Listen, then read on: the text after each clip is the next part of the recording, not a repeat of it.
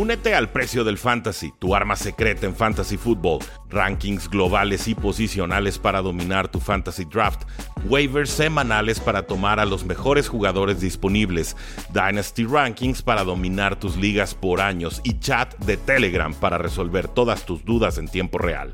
Visita stam.store diagonal precio NFL o da clic al link en este episodio para suscribirte. Saludos a todos, Rudy Jacinto del Precio del Éxito y estas son las noticias más importantes al inicio de esta postemporada NFL 2024. Ninguna noticia más importante que la salida oficial de Bill Belichick como entrenador en jefe de los Patriotas de Nueva Inglaterra. Las pláticas entre el dueño Robert Kraft y el head coach Bill Belichick llevaron a este mutuo acuerdo, a esta salida cordial después de tres temporadas bastante complicadas para los Patriotas de Nueva Inglaterra tras la salida de Tom Brady, el mariscal de campo legendario de este equipo. A Bill Belichick le quedaba un año de contrato, dice que quiere seguir eh, como entrenador en jefe en alguna otra franquicia y es bien está reportando que múltiples equipos están interesados en sus servicios como debe de ser, aunque solamente los Falcons han sido el equipo citado. O sea, hay muchos equipos interesados, pero sabemos eh, por distintas fuentes que los Falcons son uno de ellos. Los demás equipos, especúlenlos, porque hasta el momento no se ha reportado acerca de ellos. Eh, ¿Qué sigue para Nueva Inglaterra? Los Patriotas tienen a su ex linebacker y coach defensivo Gerard Mayo. Él parecería el candidato ideal, alguien que han estado desarrollando, forjando dentro de, la, de las instalaciones de Nueva Inglaterra. Y esto podría significar que Mike Brable, quien recientemente fue despedido como eh, head coach de los Titans, también ex linebacker de los Patriotas, pues quizás no termine con los, con los Patriots de Nueva Inglaterra después de todo. Eh, ¿Qué nos deja Bill Belichick delegado en 24 temporadas con los Patriotas de Nueva Inglaterra? Nos deja 6 Super Bowls, nos deja 9 apariciones de Super Bowl, nos deja 266 victorias, 120 derrotas y en postemporada un récord impresionante de 30 victorias y 12 derrotas. Personalmente creo que le queda mucha habilidad, mucho coacheo a Bill Belichick. Su final en los Patriots de Nueva Inglaterra se da por errores que él comete como general manager, no imprimiéndole velocidad a esta ofensiva y eh, fallando sobre todo en la posición de receptor abierto. Considero que ahí es donde se estanca la ofensiva de los Patriots de Nueva Inglaterra y ahí es donde finalmente termina siendo sepultada su aspiración de continuar al frente del equipo. Porque Bill Belichick había dicho que él estaría dispuesto a seguir con los Patriotas, soltando ese rol de general manager y manteniéndose como head coach. Pero evidentemente Robert Kraft tenía otros planes. ¿Qué ustedes de esto, damas y caballeros? Era momento de soltar a Bill Belichick, era momento de quedárselo, al menos saben en la casilla de comentarios. Lo que sí destaco es que finalmente Patriotas no lo aguanta y lo busca intercambiar por un pick de draft. Eh, creo que el valor de Bill Belichick te hubiera permitido conseguir algún pick de, regreso por sus servicios, pero finalmente es tanto el respeto que hay de Bill Belichick eh, hacia Robert Kraft y Robert Kraft hacia Bill Belichick que no quisieron entrar en esos escenarios. No sé si Bill Belichick siendo el dueño del equipo hubiera hecho lo mismo, pero bueno, reconozcamos entonces el gesto de Robert Kraft, ese gesto final del dueño de los Patriotas hacia Bill Belichick para que pueda encontrar nuevo equipo sin limitaciones. Y por supuesto que esto no es el único despido que hubo el día de, bueno, en las últimas 24 horas. Y es que Pete Carroll también salió como head coach de los Seattle Seahawks, una decisión que tomó el dueño Jody Allen después de varias juntas, muy reflexivas, consideración delicada, nos dice, y el mejor interés de la franquicia. Pete Carroll seguirá con el equipo en un rol eh, de asesor, pero a sus 72 años Luchó bastante Pete Carroll para mantenerse como head coach del equipo. Eso es lo que nos revelan los reportes. Finalmente aceptó lo que los dueños de la franquicia decidieron para él. Yo esto en redes sociales, lo confieso, lo manejé como despido. decían, Rudy, no es despido. Pete Carroll va a, ser, eh, va a estar en un puesto eh, directivo, va a seguir involucrado con la franquicia. Sí, pero nada de lo que hizo Carroll en la última temporada indicaba que él estaba listo para dejar de ser entrenador en jefe. Esta es una decisión que se toma a pesar de su voluntad y yo por eso lo manejo como despido. Ya si después lo contratan como asesor, excelente. Pero yo creo que las cosas hay que llamarlas por su nombre. Y Carroll quería seguir como head coach. La franquicia no lo quiso en ese rol. Lo despidieron de ese puesto. Ayudar a la franquicia como asesor. Excelente, pero entendamos, no es lo que el head coach quería. Pete Carroll se retira entonces como head coach. eh, siendo el entrenador en jefe más exitoso en la historia de los Seattle Seahawks, con 137 victorias, 89 derrotas y un empate a lo largo de 14 temporadas. También llevó a su equipo a dos Super Bowls, ganando uno de ellos en 2014 y perdiendo uno de ellos en 2015, curiosamente con eh, Bill Belichick. Coinciden prácticamente los días de salida de estas dos eh, legendarias figuras, de unas dos legendarias eh, franquicias. Y no quisiera tampoco subestimar la importancia de Nick Saban. También él anunció su salida de Alabama después de 17 temporadas con el Crimson Tide, después de perder en semifinales colegiales, el siete veces campeón nacional anunció su retiro el pasado eh, miércoles y va a estar bravísima la búsqueda de nuevo head coach, va a ser el puesto más cotizado quizás en la última década, este de Alabama. Se iban a sus 72 años, igual que Pete eh, llevó a Alabama a tres títulos nacionales en la era BCS y a tres más en la era del fútbol o de los playoffs colegiales. Es un entrenador que ha desarrollado infinidad de talento para distintos equipos de la NFL, eh, más recientemente corebacks, pero en realidad su especialidad era línea ofensiva, línea defensiva y cualquier posición defensiva, ¿no? Linebackers, safeties, cornerbacks. Era, era realmente un prodigio para el desarrollo de talentos y esos jugadores llegaban ya con mucha preparación a la NFL, realmente con una filosofía y un régimen de entrenamiento y alimenticio muy alineado a lo que se les iba a pedir en, el, la National Football League. Yo creo que Nick Saban no va a estar de asesor en ningún lado, se va a retirar a su lujosa y famosa casa en el lago, y entonces esto quizás sea lo último que hemos visto de Nick Saban en el fútbol americano nacional y colegial. Tremenda carrera la de Nick Saban, evidentemente no la figura más querida por todos los éxitos que tuvo y también por su personalidad un tanto extraña, es muy cercano a Nick Saban con Bill Belichick, pero, pero vamos, su carrera y sus éxitos son absolutamente innegables.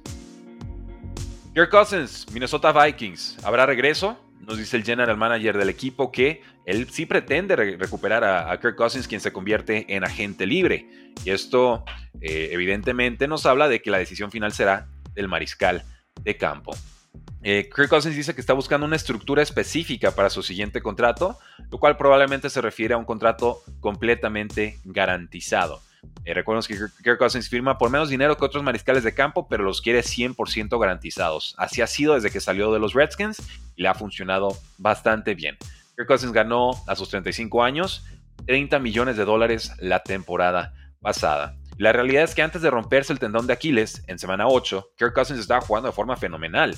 Líder de la liga en pases de touchdown con 18 y número 2 de la liga en yardas aéreas con 2.331. Yo creo que Kirk Cousins sí puede firmar por 45 millones de dólares garantizados cada año, por lo menos 40, pero creo que 45 sí está en rango para él. Ya sería cuestión de ver cuántos años le ofrecen además de eso. Yo creo que mi, predicción sería un contrato de 45 millones de dólares anuales por tres temporadas, con Vikings, con Falcons, con Patriots o con cualquier franquicia que esté dispuesto a ofrecérselos. Bueno, Mari Cooper y sigan dejando su like. Eh, sí va a jugar este fin de semana sí va a jugar, no jugó en semana 18 por lesión de tobillo, pero que ya está listo para enfrentar a los Texans en ronda de comodines. Cooper está promediando 10 y medio targets, más de 6 recepciones y más de 121 yardas desde que Joe Flacco es coreback titular de los Cleveland Browns. Y va a tener un monstruoso y épico duelo con Derek Stingley Jr., el mejor cornerback de los Texans. Stingley solo ha permitido 21 recepciones en 39 targets, es menos del 54% de recepciones permitidas y en esas jugadas permitió 261 yardas y 3 touchdowns. Esto a lo largo de 11 partidos. Pro Football Focus lo tiene calificado con 85, que es una calificación excepcional. En más noticias de los Browns, sepan que designaron al safety Grant Delpit para regresar de reserva de lesionados. Roman Hunt también ya regresó a prácticas después de una lesión de ingle y probablemente esté listo para este domingo.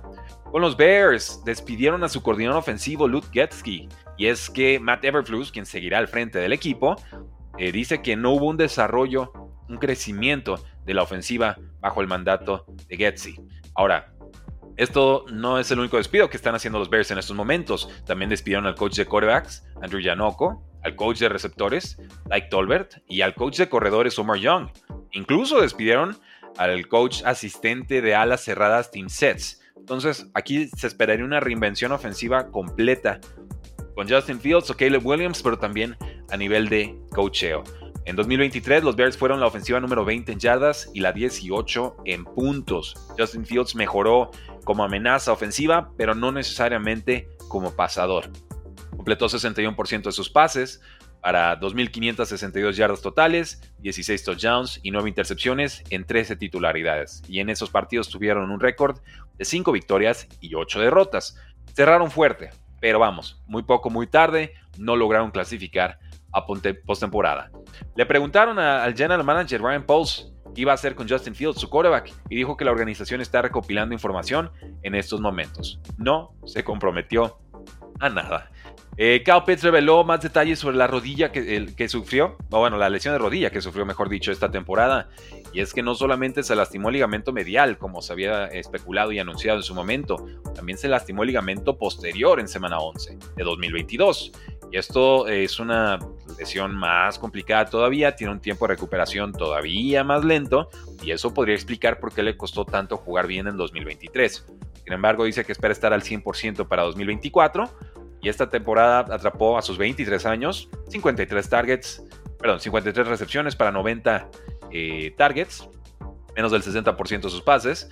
Eh, y estas fueron 667 yardas y 3 touchdowns. Eh, parte de por qué Kyle Pitts no era utilizado en la ofensiva, ahora entendemos, era por esta lesión, pero de todas formas fue criminalmente desaprovechado esta campaña. No ha superado entonces su producción de temporada de novato, que fue de 68 recepciones para 1026 yardas.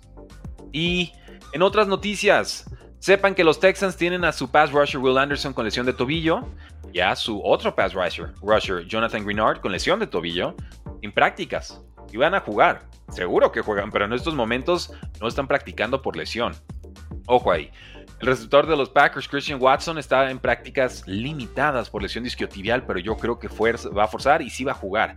Con los Steelers, el safety Minka Fitzpatrick, lesión de rodilla, regresa a prácticas. Y con los eh, Bills, el receptor Gabriel Davis, por lesión de rodilla. Y el cornerback Russell Douglas, importante, también lesión de rodilla, no han estado practicando. Y así, damas y caballeros, rapidito, vamos con los picks de esta jornada que ya están publicados como un video especial y que también tendrán eh, mayor explicación en unas que será hora y media, las 12 eh, del día de hoy, con el Doctor NFL en un programa en vivo que seguramente también subiremos a formato de podcast. Pero rapidito, sepan que voy a tomar a Cleveland para ganar este partido por su defensa. Si este pick sale errado, seguramente será por el pateador titular de los Browns que no va a jugar en este partido. Eh, preocupa en un juego que podría ser cerrado, pero voy a confiar en Joe Flaco y en, esta, en este buen juego terrestre y en esta poderosa defensiva para ganarle a los Texans a domicilio. Con los Dolphins visitando a los Chiefs. Eh, denme a los Chiefs para ganar este partido. Creo que Dolphins llega muy lastimado y que las condiciones gélidas, frígidas de este partido van a ser muy difíciles para, para un equipo que está acostumbrado a jugar en, clima bastante más eh, tropical. Si sale mal este pick, creo que será porque los Chiefs nuevamente se estancaron en ofensiva por pases soltados de su grupo de receptores abiertos. En Steelers contra Buffalo, voy a tomar a Buffalo para ganar el partido. Creo que son ampliamente favoritos en este duelo. De hecho, no necesariamente me sorprendería que ganaran por más de 10 puntos, aunque no es mi predicción. Pero creo que son mejores en ataque y creo que son mejores en defensa. realmente es así de sencillo. No juega TJ Watt con los Steelers y esto baja bastante las prestaciones que puede ofrecer la línea defensiva. Será Alex Highsmith y quién más el que acompañe en el tema de las capturas. Si este pick eh, resulta errado, creo que será por las entregas de balón de Josh Allen, el quarterback más interceptado en esta temporada. Con los Packers visitando a los Dallas Cowboys, denme a Dallas para ganar, pero no para cubrir ese 7 y medio. Packers eh, ha sido competitivo. Jordan Love ha sido quizás el segundo mejor quarterback de este cierre de temporada, detrás de Dak Prescott por su producción ofensiva. Pero creo que Dallas local es mejor en ataque y es mejor en defensa. Que, entonces denme a Dallas para ganar, pero creo que Packers va a plantear un, buen partido.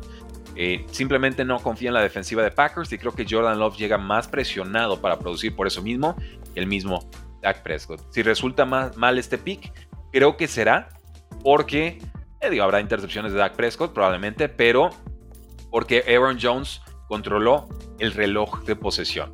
Hizo ofensivas largas, eh, le movió el balón a la defensiva de los Dallas Cowboys y entonces el juego se hizo bastante más compacto y así protegieron los Packers a su defensiva. Ese sería mi, mi argumento de abogado de diablo. Los Rams visitan a los Detroit Lions. Es favorito Lions por 3 puntos. Esperan 51 y medio puntos combinados. Eh, voy por la sorpresa que parece no tanta sorpresa entre la comunidad de analistas. Voy con los Rams para ganar a domicilio. Es que me parece que Sean McVay conoce demasiado bien a Jared Goff. Va a conocer todas sus fortalezas, todas sus debilidades. Realmente eh, hay un metanivel competitivo, ¿no? Un, ajedrez 4D que se va a jugar aquí por lo bien que se conocen ambas franquicias en cuanto a sus mariscales de campo. Que recordemos, Matthew Stafford pasó de Lions a Rams y eh, Jared Goff pasó de los Rams a los Lions más dos picks de draft. Creo que la ofensiva de Rams ahorita está francamente imparable y Karen Williams le da una dimensión muy distinta a este ataque con Puka Nakua, con Cooper Cup y puntualmente con Tyler Higbee. Realmente es más de Marcus Robinson que lleva un touchdown en, en, cada uno de los últimos cuatro partidos. En defensa tampoco van cojos, ¿eh?